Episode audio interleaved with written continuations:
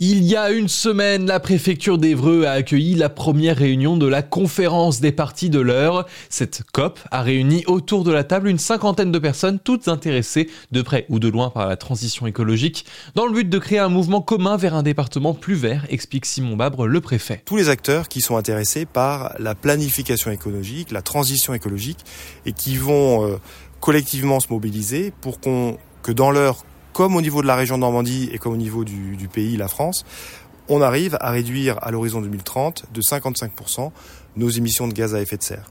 C'est la suite de l'accord de Paris et la France est le premier pays au monde qui met en place une stratégie globale avec une déclinaison filière par filière, territoire par territoire pour concrétiser cet engagement de réduction de 55% euh, des gaz à effet de serre à l'horizon 2030. L'état des lieux sur les émissions carbone de l'heure est représenté par un joli tableau coloré, un Mondrian, différentes cases qui montrent un département plutôt homogène entre les rejets de l'industrie, des transports, du bâti ou de l'agriculture.